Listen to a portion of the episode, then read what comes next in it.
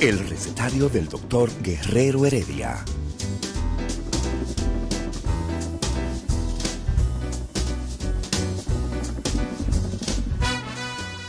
Una respuesta para cada pregunta. Una receta para cada problema. Ven a nuestra propuesta radial, amena, diversa y solidaria. Con alto sentido humano y profesional.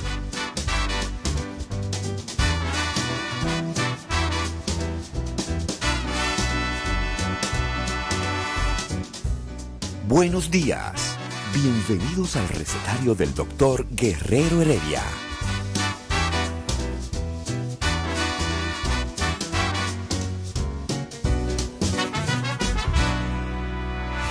El recetario del doctor Guerrero Heredia.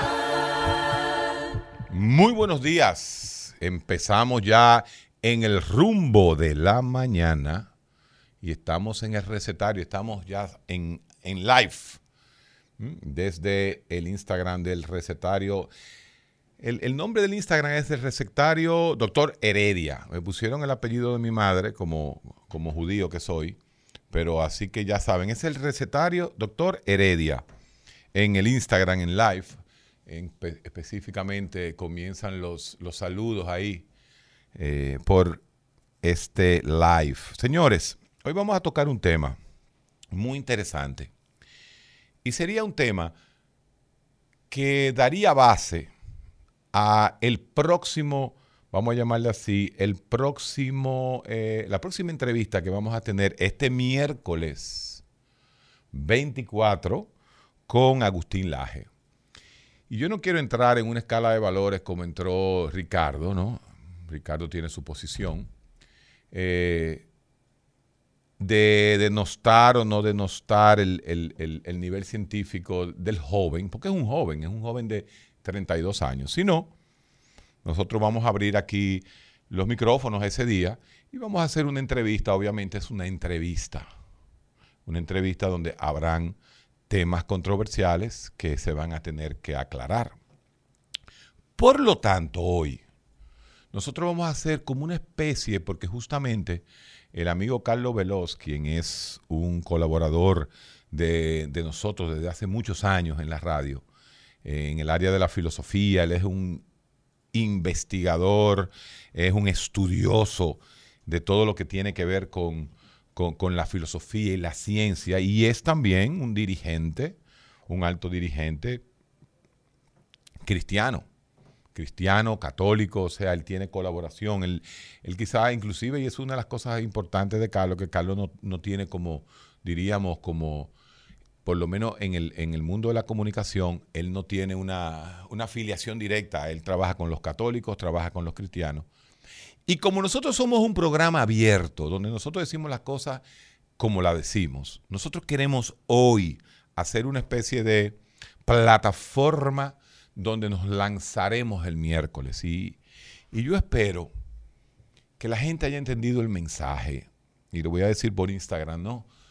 Eh, por este Instagram. Señores, eh, a diferencia de Ricardo, yo creo que la ciencia tiene que ponerse al servicio del público. Y el público de ahora son las redes, son los medios.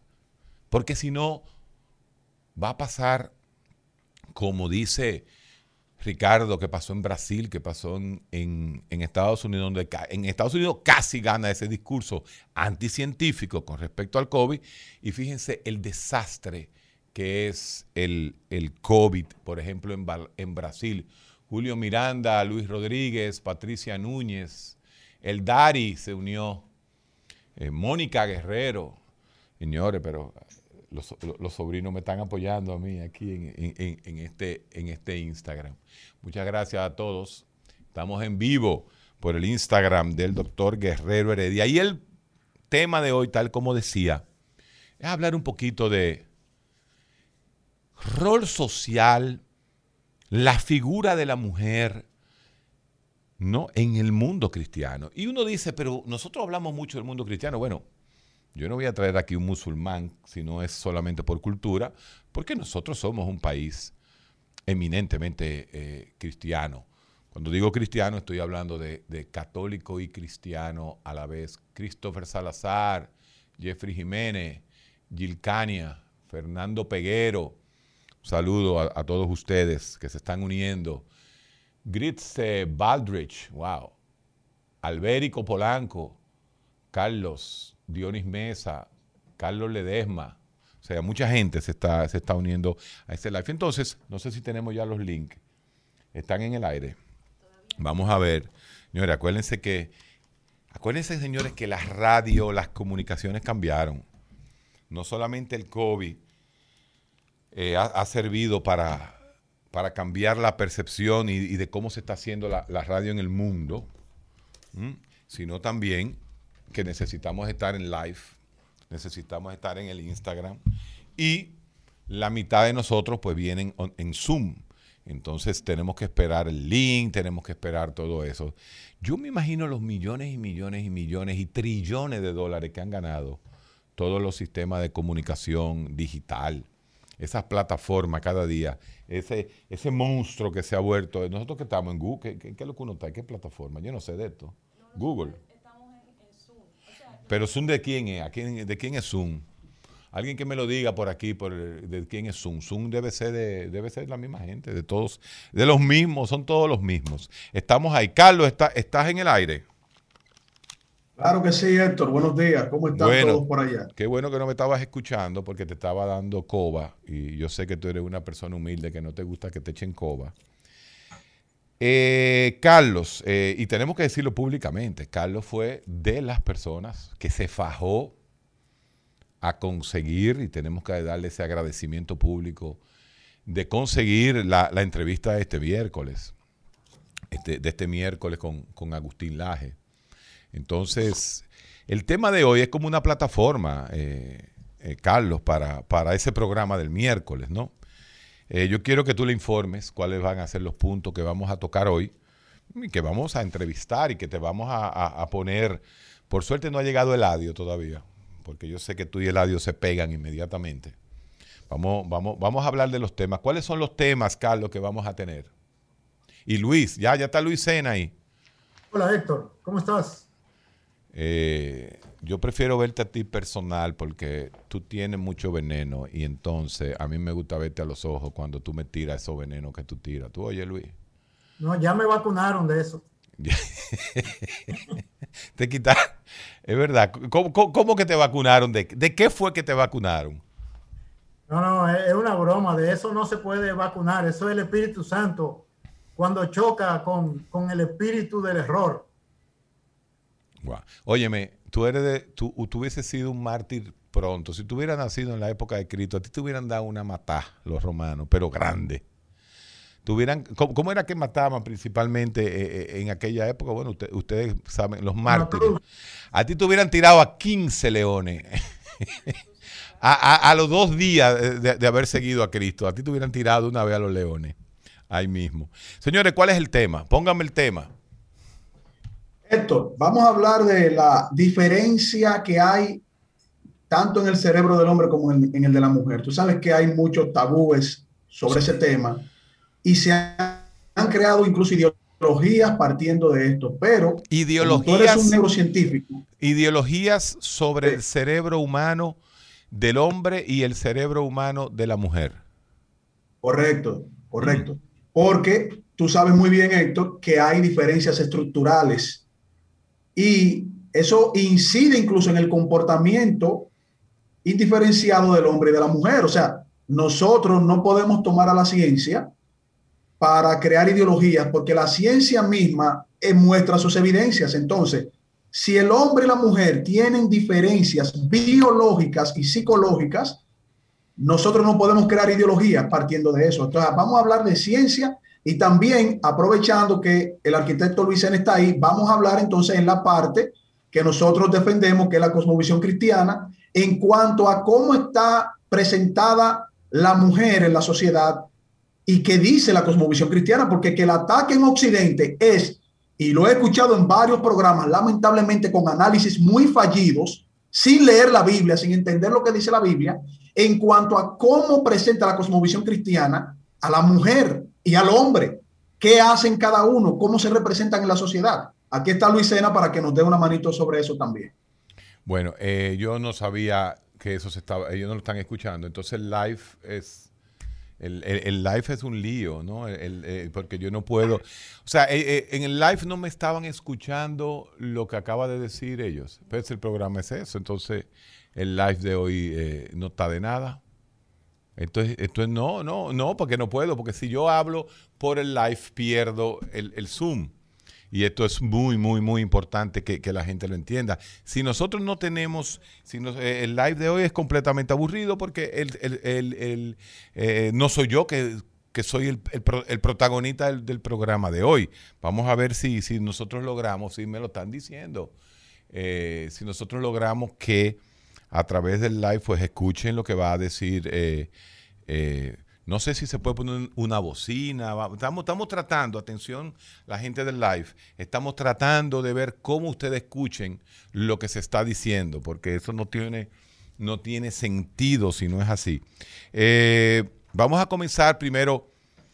Yo, yo, quisiera mejor entrar con la parte más, eh, más científica, esa diferenciación. Yo sé que tú has hecho una especie de resumen de lo que es el cerebro del hombre, el cerebro de la mujer, y yo te diría ahí, bueno, Tú sabes que hay muchísimos estudios también con el cerebro de las lesbianas y de los gays, donde aparecen eh, marcadores eh, científicos en la estructura de áreas de nuestro cerebro que son diferentes. Entonces, ¿qué tú me puedes decir sobre eso, Carlos? Tú, tú hablas del último estudio que se hizo para personas homosexuales, ¿verdad? Hay unos, hay unos marcadores epigenéticos, eh, pero que no inciden en el, vamos a decir, en la información base del código genético, que es importante esto. O sea, hay, uno, hay unos metiladores de eh, esas neuronas que están condicionadas, según yo entendí del estudio, tú me ayudarás un poquito ahí, Héctor, por incidencia medioambiental o incluso por incidencia cultural de cómo la persona se va adaptando a su medio. Eso es lo que, esa es la conclusión. Ahora, lo que no hay un gen gay no existe. O sea, la, conclusión es que no existe gen. El gen, en, cuanto a la estructura cerebral, sigue siendo diferenciado para el hombre y para la mujer. No hay otro tercero que se entienda, es importantísimo que se entienda que no existe una patología, con excepción de la famosa patología, la trisomía 21, la trisomía de Edward, la trisomía de Pato, el cry du chat, el, que es, el lloro del gato, que son enfermedades directamente relacionadas con genes. No existe una enfermedad en el mundo, no existe una condición en el mundo, no existe una preferencia en el mundo, no existe nada que haya un gen responsable, sino que son miles a veces de alelos y, pequeños fragmentos de diferentes cromosomas que tienen que estar, vamos a llamarle así, expresados para que entonces. Esto es muy importante lo que voy a decir, para que entonces exista ¿ah? una verdadera eh, eh, incidencia o coincidencia entre tales genes y tal patología. Por, por lo tanto, hablar de un gen gay no existe, pero no significa que no hay una situación genética, no hay una confluencia de expresiones genéticas que sean comunes. Pueden ser que sean comunes en el, en el, vamos a llamarle así, en el hombre gay, vamos a hablar en el gay. Ahora bien, lo importante es definir, que tú comenzaste diciendo lo que es la epigenética. Y tú lo dijiste claramente.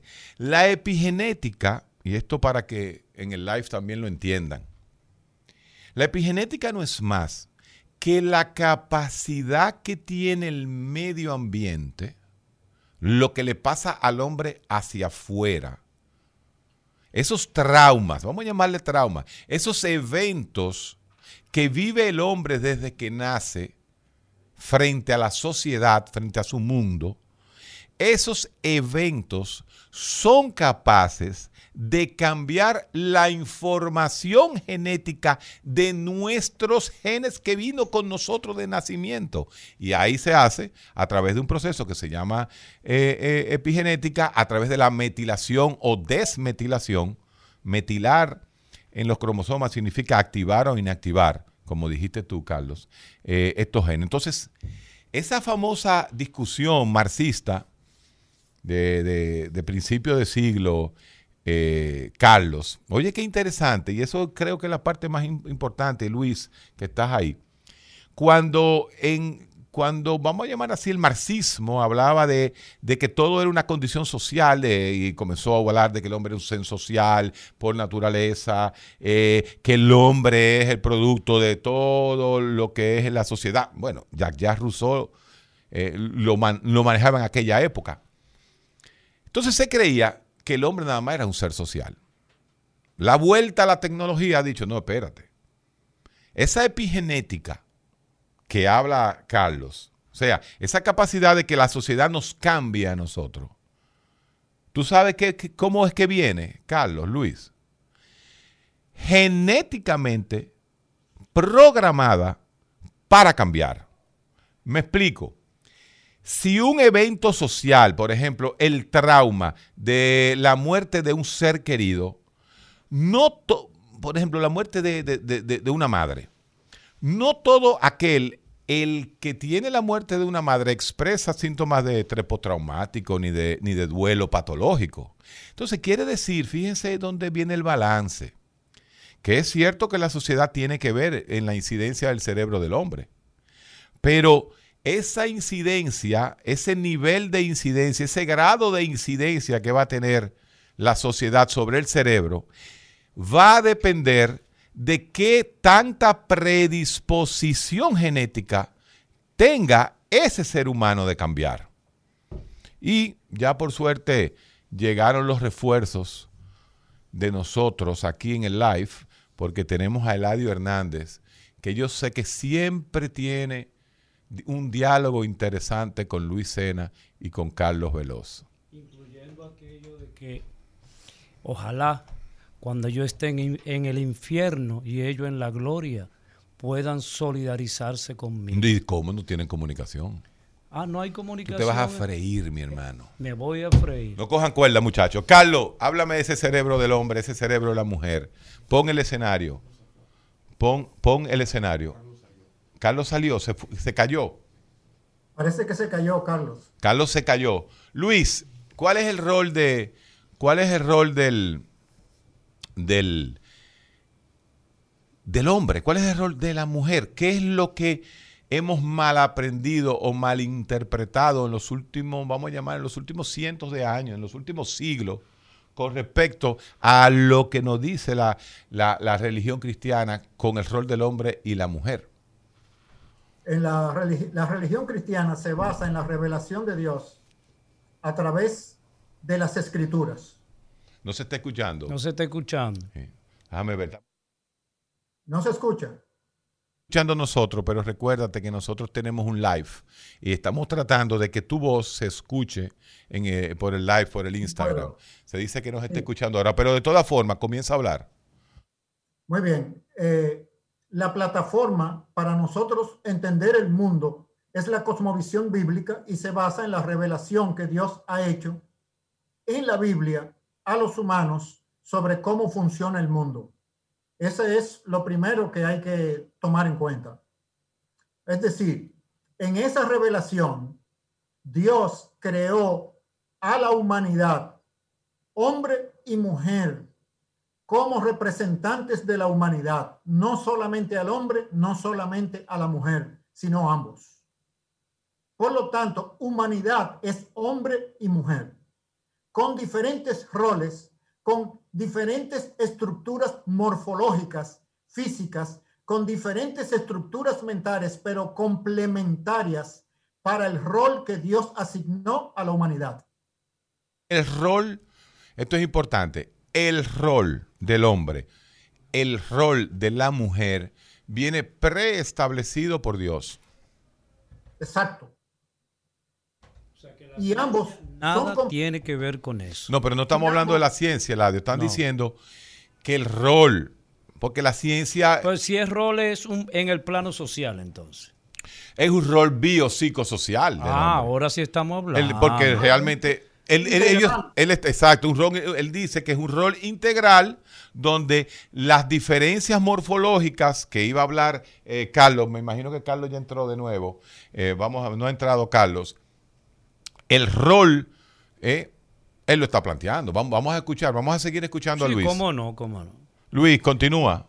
Entonces, desde esa perspectiva, el rol de los seres humanos, varón y hembra, hombre y mujer, es crecer, multiplicarse, llenar la tierra y desarrollar el potencial que la tierra tiene para el bienestar de todos los seres humanos. Es decir, el propósito de los seres humanos es esencialmente desarrollo del potencial de la tierra. Y esa es una tarea para hombres y mujeres en conjunto, porque ambos forman el concepto bíblico de humanidad.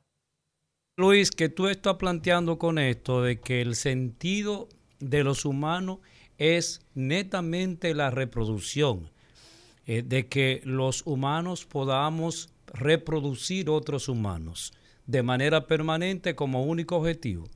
Dice No. Robert, eh, dame un segundito, Luis, que acuérdate que estamos en, en doble, en, en- el programa es en Instagram, el programa es por radio, claro está. En vivo. En vivo por Rumba 98.5. Robert dice, Robert CP dice que se está escuchando bien. Wilfrido y Natalia Rodríguez se unieron. Máximo Estrella se unió. O sea que, que estamos...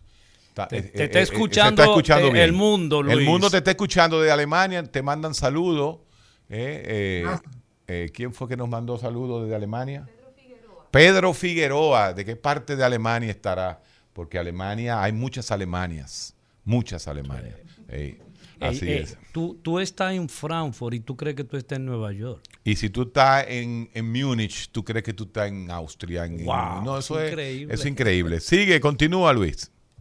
Sí, bueno, eh, yo creo que Eladio nada más tomó una parte, porque son eh, dos partes, un mandato sociológico y un mandato de desarrollo. El mandato sociológico es crear familias, crear naciones, llenar la tierra. El mandato del desarrollo es desarrollar todo el potencial natural de la tierra para crear ciencia, para crear arte, para demostrar la sabiduría que el creador colocó potencialmente en la tierra. Ese es el rol unificado para los seres humanos como hombres y mujeres. Vamos, vamos, a- vamos, vamos a llegar a un punto de encuentro, Luis, porque hoy yo no estoy en... No. Eh, Luis. entró, ya Carlos entró otra vez. Vamos Pero a llegar... Ahí está, espérate. Espérate, no comience tu terrorismo. Que Luis está poético, ¿no? Yo quiero seguir No, su espérate, poesía. espérate. Yo quiero, vamos a llegar a un punto de confluencia. A ver. Podría decirse, escuchen a este pobre agnóstico y díganme si podemos hablar de esta forma, Carlos y Luis, que están en el aire, ya Carlos está de nuevo en el aire. Yo puedo decir, Dios creó el hombre para que a través de su vida evolucionara tanto genética, epigenética, morfológica, anatomo, funcional, fisiológica. Podríamos decir eso, el hombre, porque ustedes hablen de, el hombre está creado para, pero para que el hombre llegue a todo lo que ha, ha- ha obtenido es a través de una evolución. No, es a través de un diseño teleológico que es diferente del concepto naturalista evolucionista. Es decir, es el concepto del propósito de diseño. Dios creó a sus criaturas con propósito, con una teleología. Y ciertamente en ese propósito el ser humano va creciendo y desarrollando capacidades y desarrollando potencial en la creación, en la tierra que Dios le dio. A mí me gustaría que tú explicara eso primero Ahora, que tú dijiste. ahora vamos, a- esa era mi pregunta. Ay, perdón. Explica lo que es la teleología Epa. del hombre.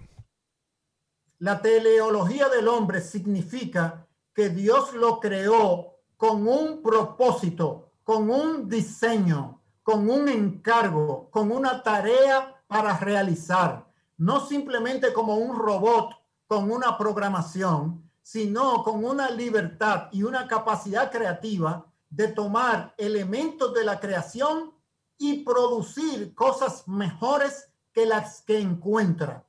Los Oh, pájaros, pero tú, tú tienes que entender y aterrizar en la realidad humana. Nosotros tenemos que 800 eh, y tantos miles de niños mueren diariamente o semanalmente en la humanidad. En otras palabras, Hay, una, hay, una, hay un desequilibrio en en otras términos... palabras, en otras palabras, lo que tú estás diciendo es, ¿qué ha pasado? ¿Cuál sería eh, en general la opinión general de ustedes, los cristianos y católicos, con respecto al avance teleológico que ha tenido la Así humanidad en estos últimos 2000. Vamos a hablar de Cristo en adelante. En estos 3000 últimos años, 3000 2000. años. No, no, vamos a hablar después de Cristo.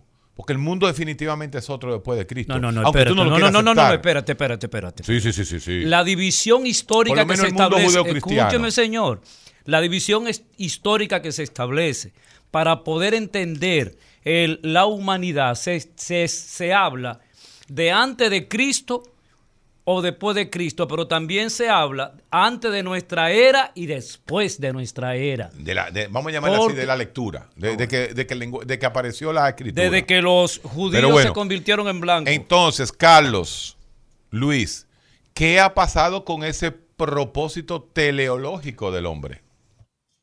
Héctor, pero cuando tú hablas de teleología, un hombre que profundiza en el estudio filosófico, aparte de que maneja la información científica como tal, tú no puedes negar que todo te presenta una estructura en base a información y diseño. O sea, tú que, que trabajas con el cerebro humano y estamos hablando de la diferencia entre el hombre y la mujer, no solo en el aspecto científico, sino también en el aspecto sociocultural, tú vas a ver teleología, y o sea, la teleología como rama de la filosofía para el reconocimiento de esas cosas que te apuntan a ti, a que hay un diseño, es innegable. Entonces, ¿quién, qué especie de la Tierra puede analizar teleología? El ser humano. Hasta que tú no me traigas un mono y, te lo, y tú lo sientes al lado ahí, en cabina, y entonces ese te empiece a dar teleología y explicaciones de diseño, hasta ahora el ser humano es que, es que apunta a tener esa condición para reconocer su entorno y lo hemos hablado muchísimas veces y tú lo has reconocido como científico. Carlos, aquí, aquí no Carlos. Carlos, mira, Carlos, tenemos que tener eh, eh, un, un pequeño, o sea, terminamos de hablar y pasamos porque desde cabina Isidro está haciendo un trabajo, el pobre, ejemplar. O sea, él tiene que punchar un, buto- un botón para que nos sigamos escuchando en el live y entonces tiene que desactivarme a mí para, hablar, para hablarte a ti. Entonces, tú, eh, eh, así que ya tú sabes, cada vez trata de terminar algo y dame una pequeña pausa para que entonces yo entre y no, no te pierdas ni tú ni te pierdas yo en el, en el live. Entonces, espérate, espérate, vamos, vamos, vamos, vamos de No, no, pero yo tengo que recordarle diseño, a yo- Veloz, y, y debo saludar a Veloz, que veo que tiene ahora una, eh, está sumamente confortable. Parece que hay beneficio en ese sentido. ¿A qué tú te refieres? No, va, déjalo ahí. Este, resulta que hay que aclarar que tú ves el cerebro sano y el cerebro dañado. O sea, tú ves las alteraciones cerebrales, pero ves también el cerebro normal de los seres humanos. Para hacer la aclaración que él te reclama de que eh, se supone que tú debiste haber entendido el planteamiento de Luis. Bueno, en el diseño, en el diseño teleológico del cerebro del hombre, en el diseño teleológico del cerebro de la mujer. Carlos Veloz, Eso es. ¿cuál es la diferencia que tendrá alguna incidencia en la forma de pensar o en el rol, como ustedes plantean, de cada uno de los seres en humanos? su mundo teológico. El recetario del doctor Guerrero Heredia. De nuevo mi pregunta, eh, eh, Carlos, para ti. ¿El rol teleológico que se le ha dado al hombre y la mujer va acompañado de morfología diferente, de una forma diferente del diseño de ese cerebro?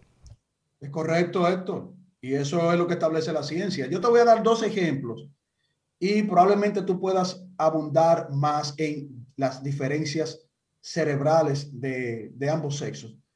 El cerebro del hombre pesa más que el de la mujer. Es lo primero. Segundo, la, el hombre tiene 6,5% mayor capacidad neuronal que la mujer y la mujer tiene un 10% de mayor conectividad eh, de redes eh, eh, cerebrales y neuronales que el hombre. Ahora, ¿cuál es la diferencia que incide en esto? Sí, adelante. Ponme en el aire. Déjame, déjame traducir un poquito lo que tú estás diciendo, porque aparentemente tú dices eso y la gente va a creer que porque el, cerebro del hombre pese más que el de la mujer, el cerebro del hombre es superior al de la mujer. No. Oigan, oigan lo que dice eh, eh, Carlos, que el cerebro del hombre pesa más quizá por la proporción anatómica de un hombre. O sea, el hombre tiene un cuerpo mucho mayor que la mujer, por lo tanto debe pesar más el cerebro para hacer una proporción de lo que es masa cerebral y resto del cuerpo. Pero oye lo que tú dices. La mujer tiene mayor capacidad de conectividad que es vital. O sea, yo no hago nada con una neurona que no se conecte. Es correcto. Eso, ahí yo no consigo nada. Entonces es muy importante que de ahí es que, se correlaciona que los niveles de eh, los niveles de IQ o de eh, intelectuales. La inteligencia los, los hombres la heredamos de las mujeres. Bueno, entonces eso que quede claro, porque podría parecer que ustedes están diciendo que como el cerebro pesa más, es un cerebro más poderoso. Sí, porque en la Biblia el machismo es flota. No, no están hablando de eso. Está bien, no están hablando pero, de eso. déjeme, no, me corte mi expresión, por favor. Eladio, Eladio como psicólogo aborrece la teleología humana. Es increíble. Ese es un, discurso que regularmente eh, los religiosos tratan de, establecer. Y aquí estamos hablando de la diferencia entre el cerebro de la mujer y el cerebro del hombre, eh, vista desde el punto de vista teológico. No, teleo, teleológico y teológico no es lo mismo. Oye, escúchame, no, porque yo quiero poner claro el programa de hoy. Ok. ¿Eh? Yo quiero poner el, programa. Eh, no. El grupo cristiano de hoy, Luis Sena, Carlos Veloz, vienen a hacer su planteamiento basado en la ciencia que tú y yo manejamos pero con la diferencia de lo que es la planificación teleológica divina. Ok. Entonces, yo no voy a pelear hoy con eso, ni voy a analizar eso, porque ese no es el punto hoy. El punto es cómo lo explican los cristianos, basado en ciencia, la diferencia del rol en cada quien, basado en ciencia. Entonces, vamos a seguir escuchando, no vamos a pelear hoy. Ok. Correcto. Ahora, una... La bandera blanca, yo no sé por qué blanca, pero la bandera de la paz. Sí, hay un no es solamente la morfología del cerebro, sino que es la estructura corporal completa del hombre y la mujer fueron diseñados para sus correspondientes roles, no solamente la estructura del cerebro. Claro, pero eh, cuando decimos no la estructura del cerebro, por supuesto, eso es lo que acabo de decir. El cerebro va en proporción al cuerpo. Es, el cerebro es parte del cuerpo. Es correcto. No, yo estoy de acuerdo con esto, porque no estamos hablando de diferencias que tienen que ver ya en la parte del desarrollo cultural y social de, ambos sexos. No tiene nada que ver porque ya esas cosas vienen fruto del el comportamiento humano. Ahora, la mujer está estructuralmente diseñada, aunque no le guste este término porque el azar no diseña nada, está estructuralmente diseñada para que sus capacidades biológicas funcionen de una manera distinta a la del hombre.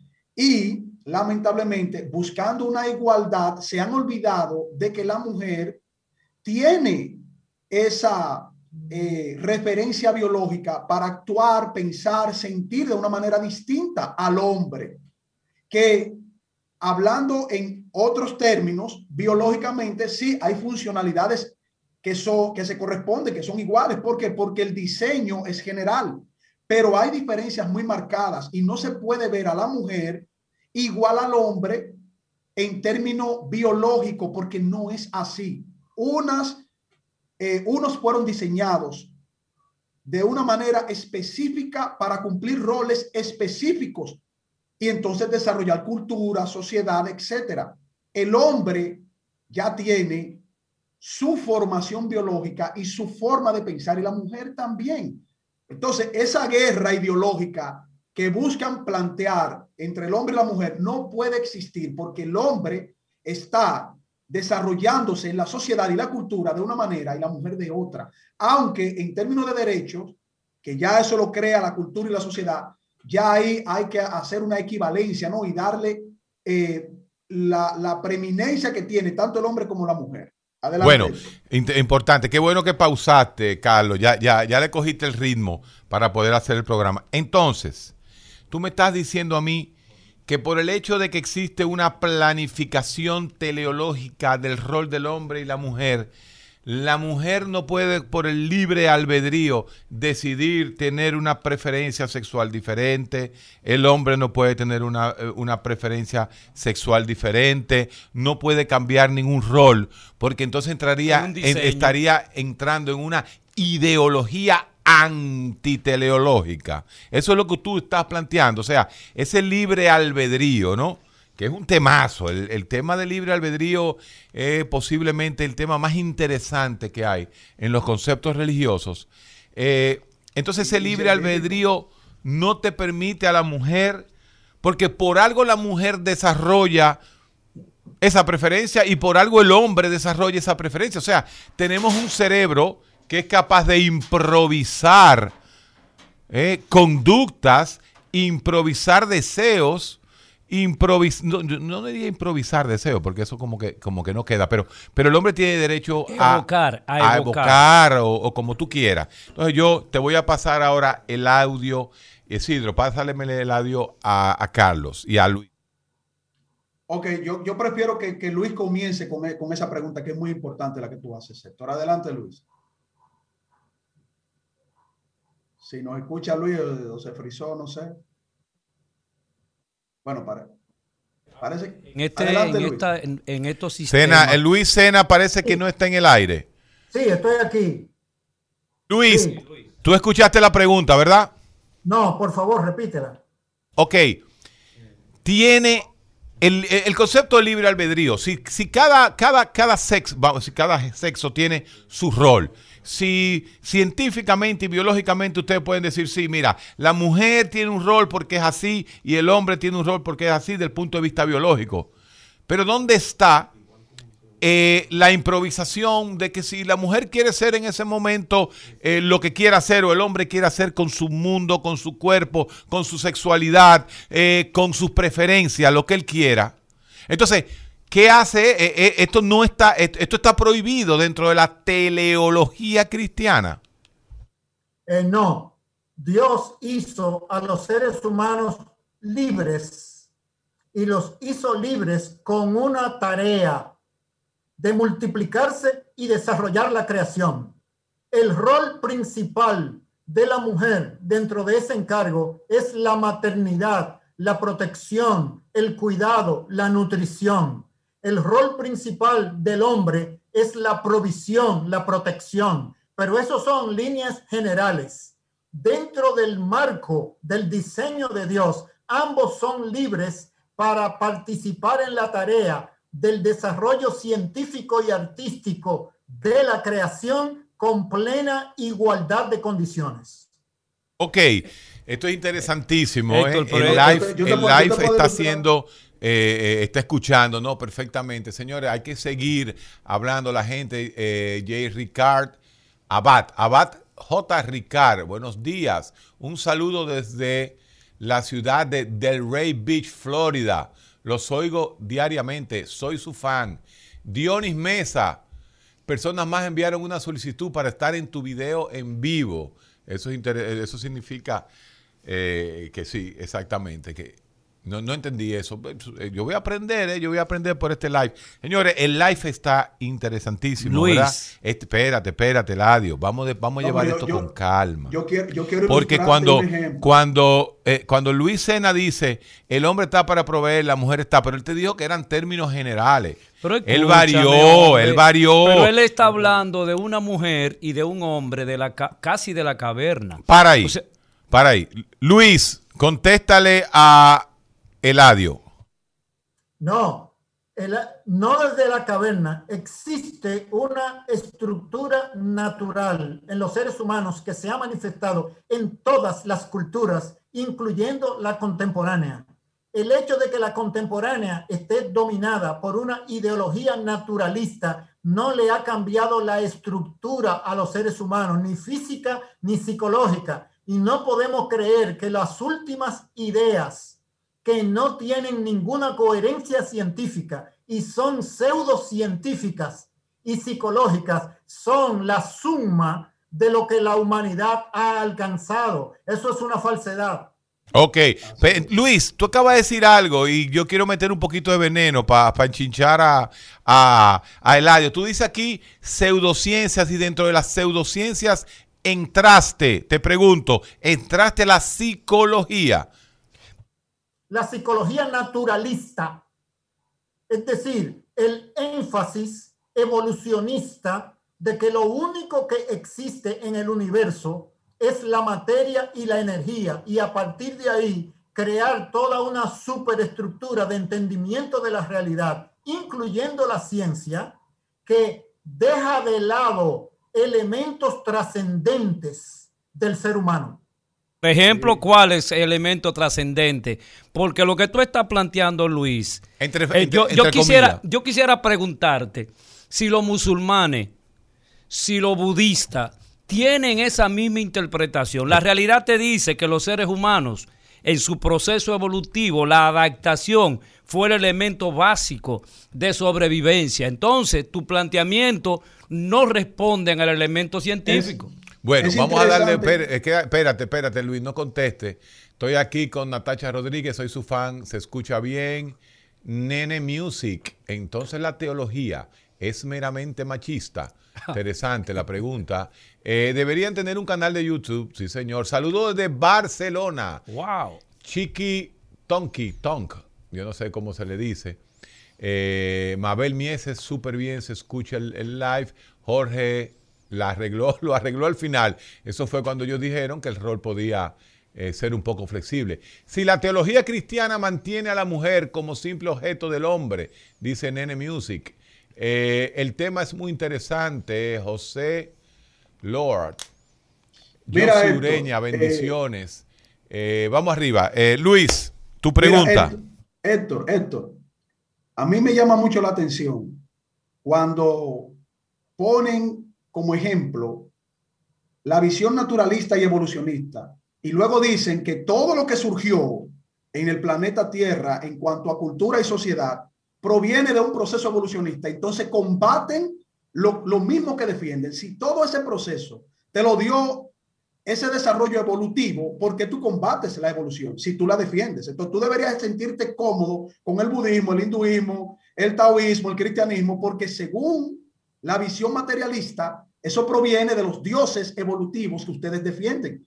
Ahora bien, hay un error y voy a seguir insistiendo en esto. Personas que no entienden la cosmovisión cristiana porque no profundizan en lo que ella dice, entonces asumen posturas de que la, teleo, la, la teología cristiana va en contra de la mujer, cuando la teología cristiana en los escritos de los apóstoles defienden el valor de la mujer y el amor que se le debe tener a la mujer. Cuando dice que el hombre debe de amar a la mujer, así como Jesucristo que se sacrificó, amó a aquellos que salvó. Yo no entiendo por qué no tocan esa parte. O sea, es un, es un, es descon- párame ahí, párame ahí, eh, eh, eh, Carlos. Necesito que, que hacemos frases tipo meme. Pam, pam, pam. Tú terminas y terminas para que me deje el chance.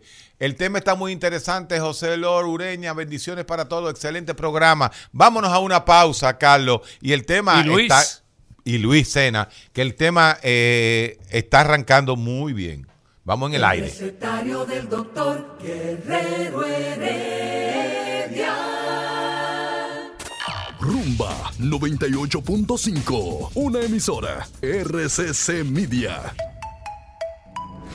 Ya tus mañanas tienen un nuevo rumbo con Ricardo Nieves, Domingo Páez, Fafa Taveras, Patricia Arache, Francis Jorge y Héctor Guerrero Heredia, un equipo de periodistas comprometidos con la veracidad. El rumbo de la mañana, de lunes a viernes de 6 a 10.30 de la mañana por Rumba 98.5.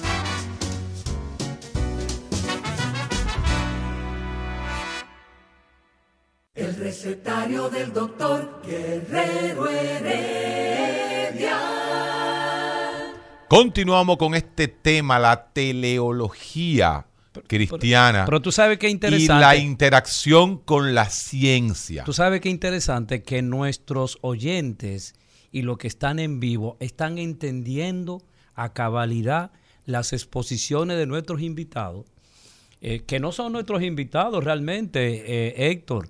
Eh, Veloz tiene con nosotros ya unos cuantos años Oh, sí.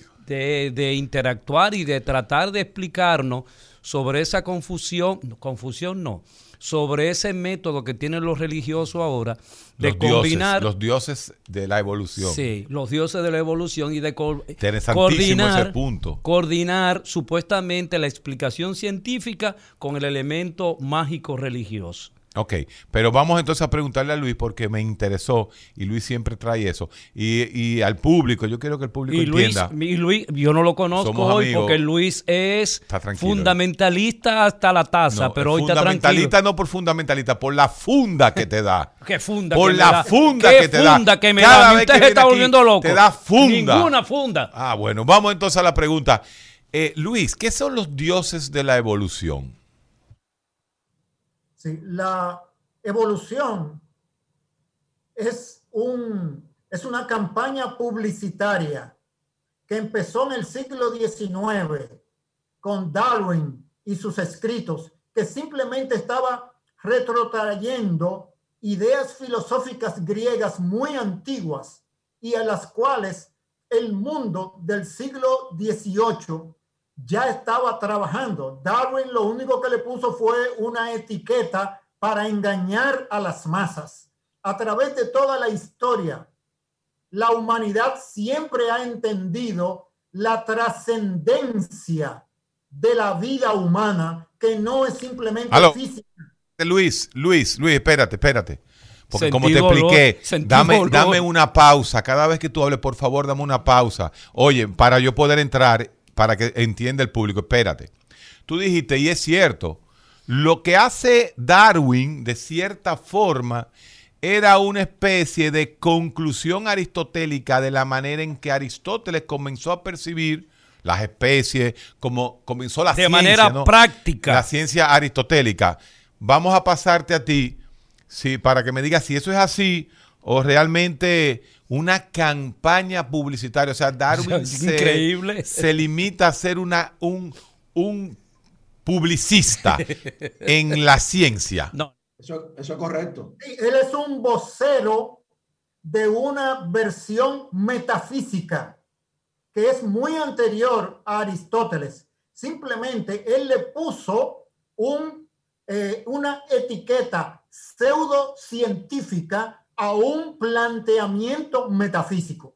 Eso es lo que hizo Darwin. Su- muchos de sus experimentos han sido probados que son inefectivos. Ha habido adaptación en el desarrollo de la creación. Pero esa teoría de la evolución, como él la propuso en su origen de las especies, ya estaba precondicionada metafísicamente por los grupos a los que él pertenecía. Esos grupos, Luis, porque tú estás tergiversando la historia y lo que fue la, la exposición de la ciencia de Charles Darwin, quien también Spencer, quien también todos los científicos que contribuyeron a explicar la evolución, tú lo descartas, pero a mí me gusta siempre que ustedes los, eh, los, los cristianos científicos puedan siempre, cuando ustedes dicen sus, sus, sus datos, digan dónde la gente puede ir a encontrar los datos que ustedes señalan. La Biblia. Ok, muy fácil. Referencia, por favor. Espérense, quédate ahí, Carlos y, Luis, para que continúen lo que él te planteó. Saludos desde Worcester, Massachusetts. Wow. Bien, en programa viéndolos desde Worcester, Natanael, esa fue Elvin Mejía. Ahí tuve yo en, Boston University. Eh, no, la, la, Universidad de Worcester, exacto. Nene Music, Natanael, esta es una opinión sumamente atrasada. Saludos desde Santo Domingo. Está interesante el programa de hoy. Deben transmitir en vivo desde YouTube también sugerencias. Claro que sí, nosotros vamos a hacer todo eso. Hace mucho que el rol de la mujer pasó a ser una simple ama de casa. Dice a Rebeca Ascona, dice, saludo desde Cotuí. Miren qué lindo, señores. Desde Worcester a Cotuí, a Florida, a Oklahoma. Qué bien. Entonces vamos a contestar. Alemania también. Alemania. No, no nos han dicho desde Alemania de dónde es. Eh, vamos, a, vamos a escuchar a Luis. Ok, mira, lo que dice Luis Sena es la realidad real, como ustedes dicen en el programa, porque Charles Darwin, en su obra, El origen de las especies, por la lucha por las razas más favorecidas, denigró a la mujer, la puso en una condición por debajo del hombre evolutivamente. O sea, si, ustedes leyeron, que claro que sí, Héctor conoce ese libro muy bien y creo que Ladio perfectamente, deben reconocer que Charles Darwin en su propuesta aristotélica tenía en primer grado a la mujer por debajo evolutivamente. Segundo, a los hombres negros y latinos por debajo evolutivamente, que pensaba que, era, que ellos eran un intermedio entre ese primate desaparecido intermedio, valga la redundancia, al hombre blanco. Darwin era racista en su visión aristotélica. Entonces no podemos tapar el sol con un dedo para querer endiosar una posición pseudocientífica, porque hasta que no pasa por el filtro del método científico para tú decir, míralo ahí, probado en laboratorio, ustedes no pueden creer algo que el mismo método científico que los prepara a ustedes está en contra. Entonces son de las son de las paradojas y contradicciones dentro de la visión materialista. Si yo fuese evolucionista religioso, ustedes dijeran, Ah, Carlos Veloz es un ideólogo evolucionista religioso porque él cree en lo que no ve, pero ustedes hacen lo mismo y no van a un laboratorio a verificar todos los dichos de Charles Darwin que dicho sea de paso ni siquiera eran de él. Él lo plagió. ¿Mm? Ahora, ¿por qué? ¿De quién era? Espérate, espérate, Carlos. Tú dices que Darwin hace un, eh, un, plagio, pero dice que no todo. ¿De quién? ¿De quién? No, no, pero él dice que no todo lo de, lo de Darwin se, fue, eh, se puede explicar, se puede comprobar, pero ¿y quién ha podido tener la perfección en la ciencia de que todo lo que dice se pueda comprobar? Porque la ciencia avanza, sigue siendo, eh, sigue y ahora es por evidencia. Y ahora es por y la medicina va, no, no, y la ciencia siempre ha sido basada en la evidencia. Desde que la ciencia es ciencia, desde que el concepto, desde Descartes, ¿eh? la ciencia se basa en la evidencia. Sí, pero ¿por qué la evidencia, Héctor? La evidencia es cuando tú haces una investigación. Y lo compruebas. allá en Londres tú dices, bueno, tú lo hiciste allá, dame los, datos, para yo replicarla aquí, en a ver si es verdad. Exactamente. Entonces, eh, obviamente, eh, ese, ese es un discurso un poquito eh, sesgado, guerrillero de ustedes, decir que, que Darwin, que Darwin plagia porque no se le puede comprobar todo. Vamos a, vamos a escucharlo ustedes. Alfred Rosset Wallace, busque ese nombre, Alfred Rosset Wallace es quien plantea la postura evolucionista que Darwin utiliza en su libro. Él es el autor, él es el, él es el ideólogo de esa visión. Darwin lo que hace como un hombre que comenzó estudiando medicina y no la terminó porque no le gustaba, porque su papá lo, lo, impuso a estudiar esa carrera, no la terminó, lo que hizo fue irse a estudiar teología católica para luego ser un aficionado, investigador, zoólogo, que tampoco era científico, Darwin, ¿eh? no era científico acreditado, era un aficionado a la zoología, tú lo sabes, ¿cierto? Nosotros hemos hablado de eso. Carlos, Darwin no es el centro, Darwin es nada más la expresión de una idea metafísica griega muy vieja y que en, los tiempos de Darwin ya estaba en boga esa metafísica. Él lo que quiere darle una apariencia de ciencia, apariencia de ciencia a algo que no es. ¿Por qué se le llama la teoría de la evolución y no la ley de la evolución? Pregunta, me está preguntando Fran Valdés. Héctor es mediador o no vas a debatir. Eh, Rudy Polanco, bendiciones desde Suiza. Wow. Mabel Mieses, ¿por qué Eladio se ofende solo de que le mencionen el cristianismo o el evangelio? Wow.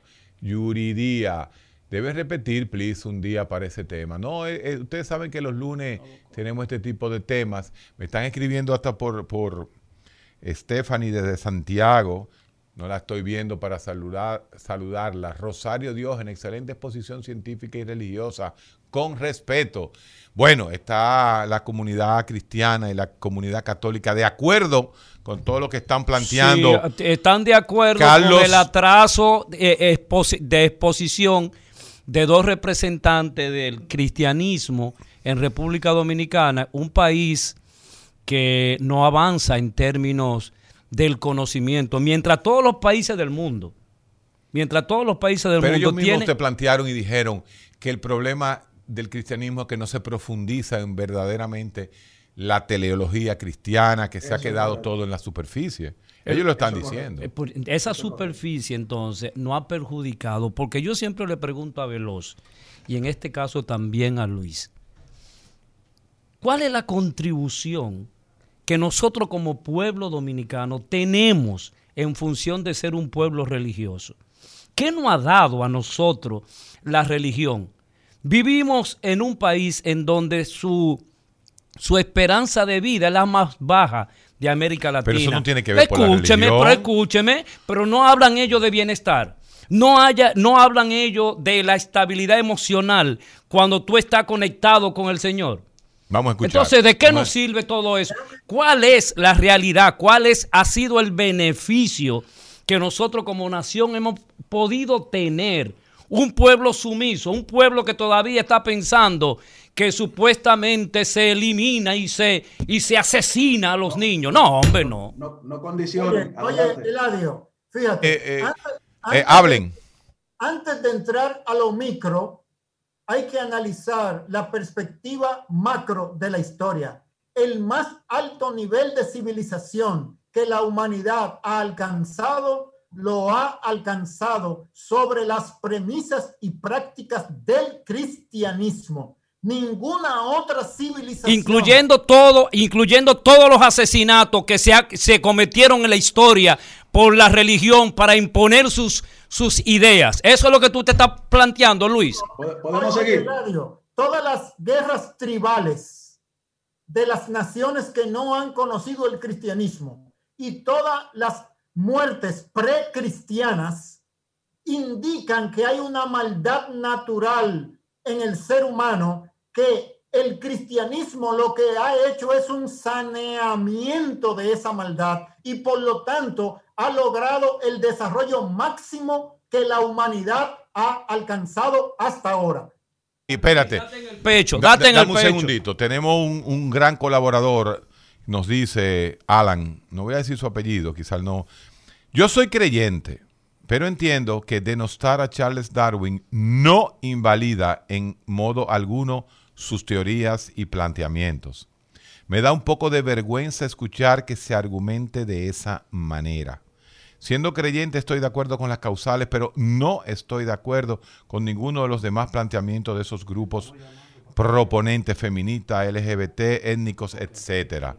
Eh, entonces, en otras palabras, Luis, eh, es interesante tu punto y yo siempre respeto a aquellos que, que se atreven a romper paradigmas. Y yo creo que el paradigma darwiniano al cual yo me afilio, porque yo estoy totalmente y radicalmente en contra de la posición que tú planteas, pero yo te la tengo que respetar. Entonces hoy, como me piden que yo entre al debate, no, yo, yo soy el moderador hoy.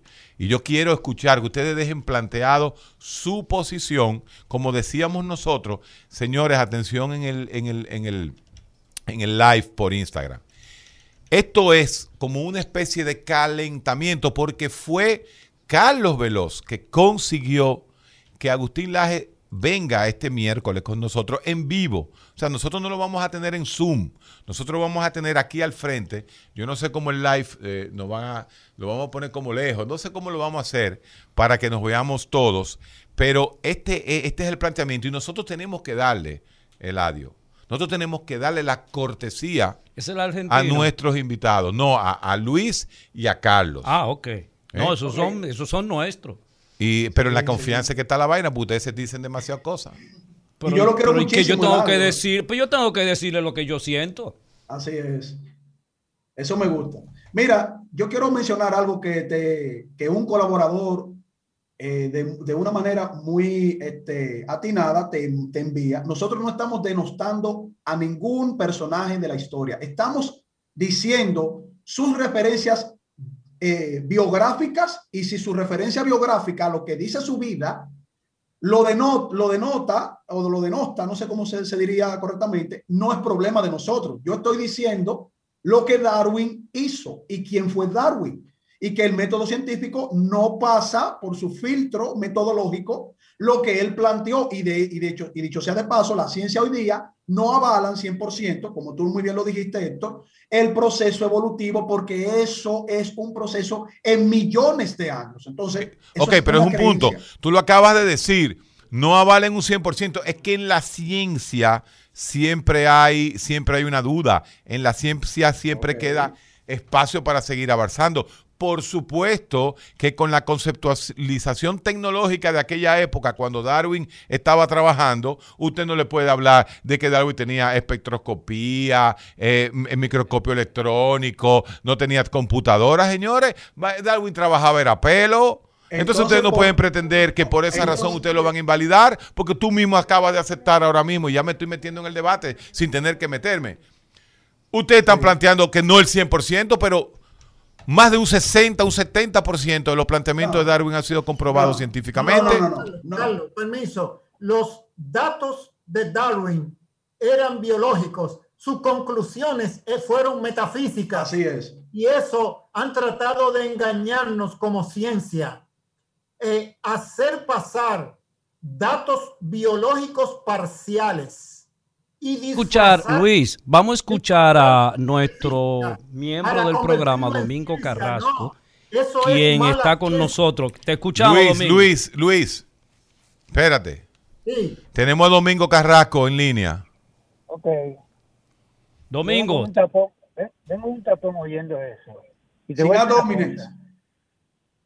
Yo lo que, oyendo a Luis Carlos, lo que siento es vergüenza ajena. Porque Charles Darwin Charles Darwin está considerado el modelo de científico del mundo y está enterrado en la bahía de Westminster, al lado de Newton. Y eso que dice el Carlos de, Wallace, Wallace y Darwin eran sumamente amigos. Incluso cuando Wallace se retractó, Darwin le envió una carta donde le decía, espero que no estemos matando nuestra criatura. Porque los dos coincidieron, los dos llegaron por vías diferentes a la selección natural.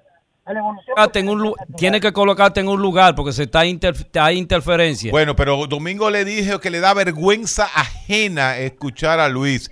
Luis, ¿qué tú tienes que contestarle? Yo creo que nos vamos a una pausa. Después de esta pausa, Luis ya hay dos personas que están hablando de que tienen vergüenza ajena de la forma en que el arquitecto Luis Sena se está refiriendo a San Charles Darwin. El recetario del doctor Guerrero Heredia. Levántate con el nuevo bloque matutino de Rumba. A las 6 de la mañana un equipo líder en información te presenta el rumbo de la mañana. A las 10.30 la salud y el bienestar integral del ser humano tienen cabida en el recetario del doctor Guerrero Heredia. Y a las 12 la actualidad y la variedad llegan de la mano de Charlie Mariotti y su equipo en Al Mediodía con Mariotti y compañía. Información, salud y variedad en las mañanas de Rumba 98.5, cambiando el rumbo de la radio.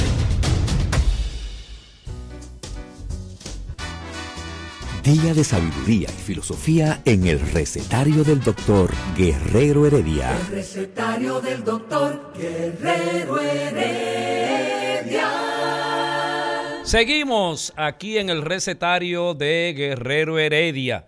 Y estamos conversando esta mañana básicamente lo que tiene que ver con el cerebro femenino, el cerebro masculino, desde el punto de vista eh, cristiano, básicamente, con perspectiva de explicación científica que no lo narra nuestro amigo Carlos Veloz y el arquitecto Luis. Luis, de repente se me fue tu apellido.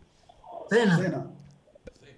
Sena, Sena, Luis Sena. Eh, y entonces los argumentos que hemos estado eh, diluyendo aquí, Domingo Carrasco le hizo una salvedad de que prácticamente con el hecho de ustedes casi denigrar a Charles Darwin, quien fue el autor de nosotros comprender qué es el proceso adaptativo ese proceso adaptativo eh, realmente nos dice a nosotros que lo que nos aportó Charles Darwin sirve para, por ejemplo, en este momento, nosotros en psicología, Carlos y Luis, tenemos una alteración mental que se llama trastorno adaptativo. Entonces, fíjense cómo esta condición produce esas alteraciones fíjate, fíjate algo importante. tuve que salir afuera a, cumplir Héctor, escucha esto. Mira cómo, mira cómo la conversación se desvirtúa y se descontextualiza. Cuando tú y yo comenzamos hablando de la de el proceso epigenético que tiene que ver con un proceso evolutivo en el sentido general de lo que se ha descubierto. Entonces dicen que estamos denigrando a Darwin solamente por decir biográficamente quién fue Charles Darwin.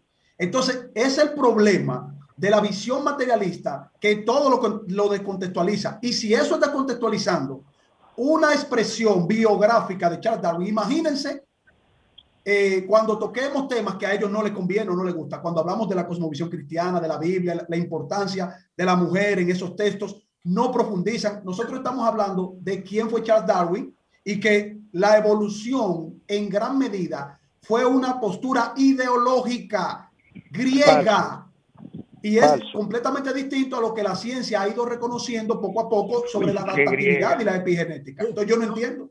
Los datos de Darwin eran biológicos, las conclusiones metafísicas. Así es. El naturalismo es una ideología religiosa.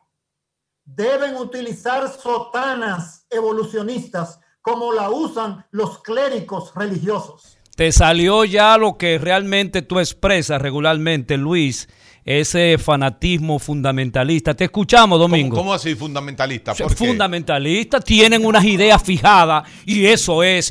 y si no es eso, si usted no cree eso, usted se va a asar en el infierno. Hágame el favor. Esa de, ese, ese, ese terror pero que imprimen, que imprimen estos religiosos. Pero deja, pero eso, eso es que ellos vienen, ¿cuál es tu problema con eso?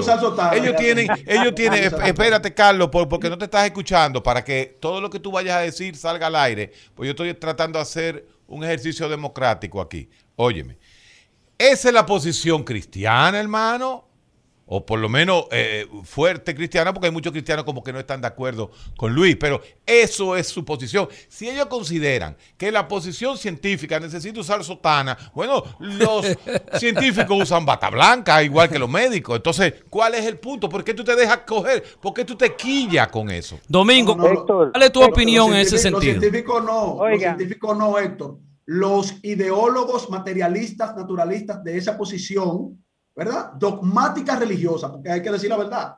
¿Usted lo comprobó en un laboratorio? No, usted es un dogmático religioso. ¿Usted ha visto la macroevolución? No, usted es un dogmático religioso. ¿Usted ha visto los cambios transicionales en millones de años? No, usted es un dogmático religioso. Dime, vamos, Domingo. Vamos a escuchar a, vamos a, escuchar a Domingo Carrasco. Oye esto. Doshamsky, un sacerdote, salía de, de, dar una misa para dar una conferencia sobre evolución.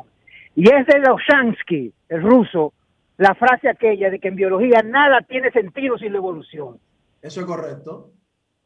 Entonces, lo que me parece a mí, esos argumentos, yo no tengo que decir que son religiosos, los argumentos de Carlos y de, porque eso, eso es lo que están haciendo. Y es lo único que pueden hacer. Entonces, no se puede analizar la ciencia partiendo de fundamentos religiosos, que es lo que, que es lo que ellos están haciendo. Ahora, por más que traten de denigrar a Charles Darwin y a la teoría de la evolución, no van a lograr absolutamente nada. En biología y ahora en psicología, nada tiene sentido sin la evolución. Nada, nada tiene sentido sin la evolución. dice Domingo Carrasco. No hable, Carlos, que no te estás escuchando. Nada, nada tiene sentido en la ciencia sin la evolución. ¿Qué tenemos eh, para contestarle Luis Sena y Carlos Muñoz? Veloz, Veloz. Muñoz, Carlos Veloz, a ese planteamiento de nuestro gran clérigo de la evolución, como es Domingo Carrasco. Más bien, esa religión naturalista, evolucionista, ha llevado a la proyección de sus planteamientos a niveles sociológicos y se ha practicado el darwinismo social para justificar el racismo. Las teorías de Darwin, no, han que ver con el, científicamente ni siquiera al nivel de leyes científicas. No han ascendido porque no tienen rango porque son una metafísica disfrazada de ciencia. Oye, eso, un religioso, un religioso diciendo, un religioso diciendo que la ciencia lo que soy, lo que se fundamenta es la religión. estamos locos, pues. Héctor, yo creo, Héctor, yo creo que hay, hay, que repasar a Darwin nuevamente. Hay que repasar. Espérate, espérate, espérate, porque aquí, espérate, espérate, Carlos, Carlos, eh, espérate, que eh, Carlos y Luis, espérate, porque Domingo cogió cuerda y dijo, pero ¿cómo es posible? que ¿Cómo fue que dijo? Que si estamos locos, ¿por qué? ¿Cómo es posible? Eh, yo quiero que Domingo vuelva y le repita a Carlos y a Luis lo que acaba de decir, por favor. Domingo, calmado.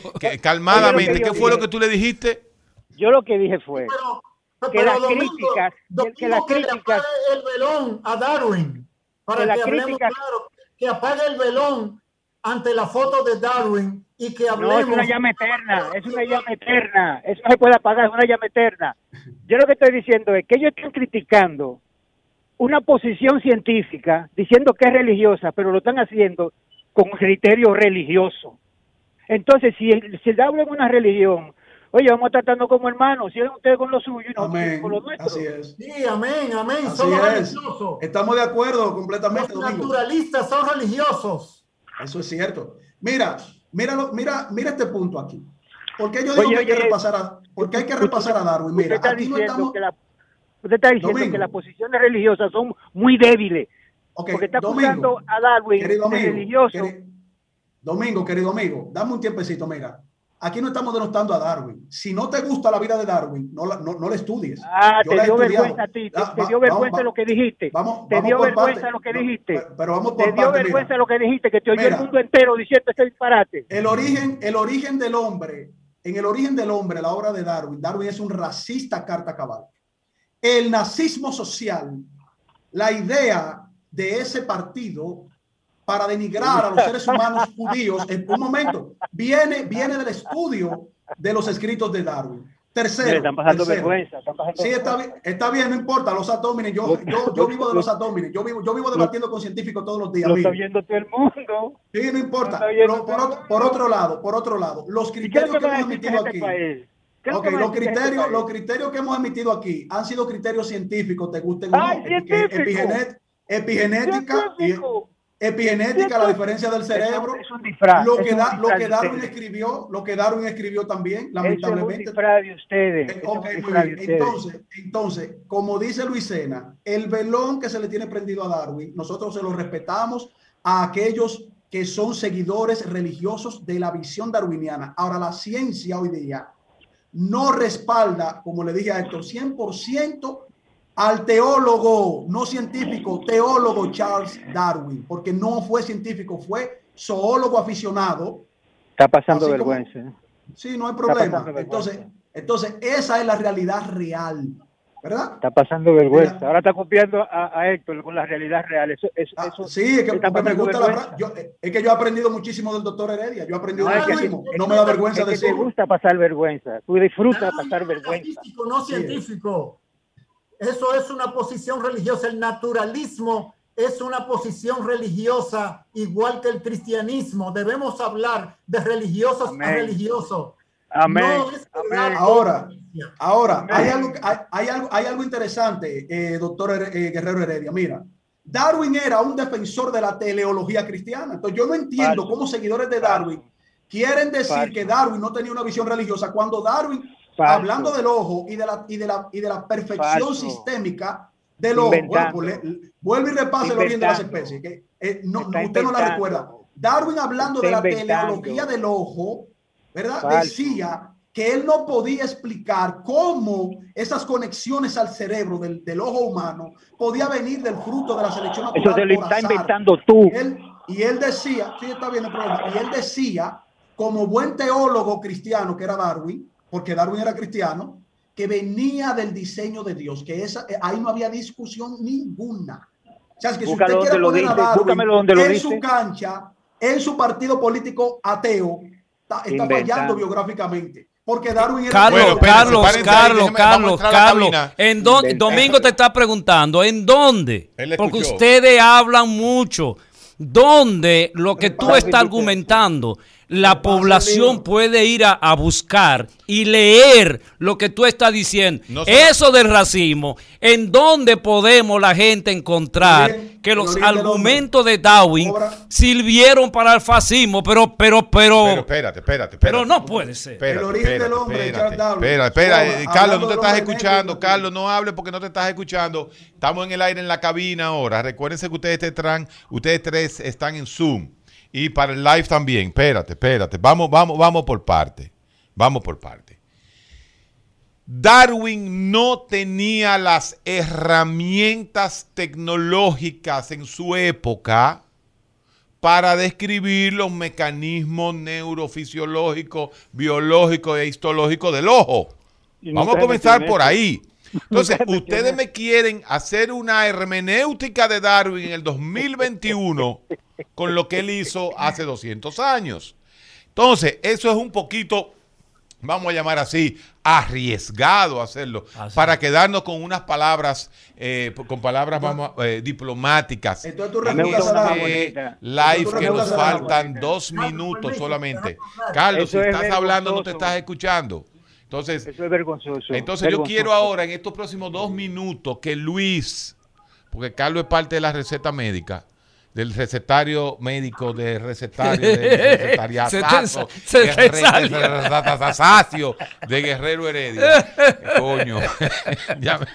Eh, nosotros queremos que sea Luis, que le demos los dos minutos que nos faltan, para después dejar los dos minutos a Domingo Carrasco. Adelante. Pero, pero una cosa, pero, una, una aclaración. Francis Galton, primo de Charles Darwin, sí fue un racista. Ese que construyó, la, quien fue el primero que empezó a hacer la creación de tesis siempre ha tenido problemas. El mentor de Charles Darwin, el mentor de Charles Darwin, Francis Galton, ese, ese racista y ese antihumanista Sí, señores, nos salimos del tema porque estábamos analizando la perspectiva bíblica del rol del hombre y de la mujer y tuvimos que meternos en el naturalismo de la evolución porque necesariamente es una religión paralela.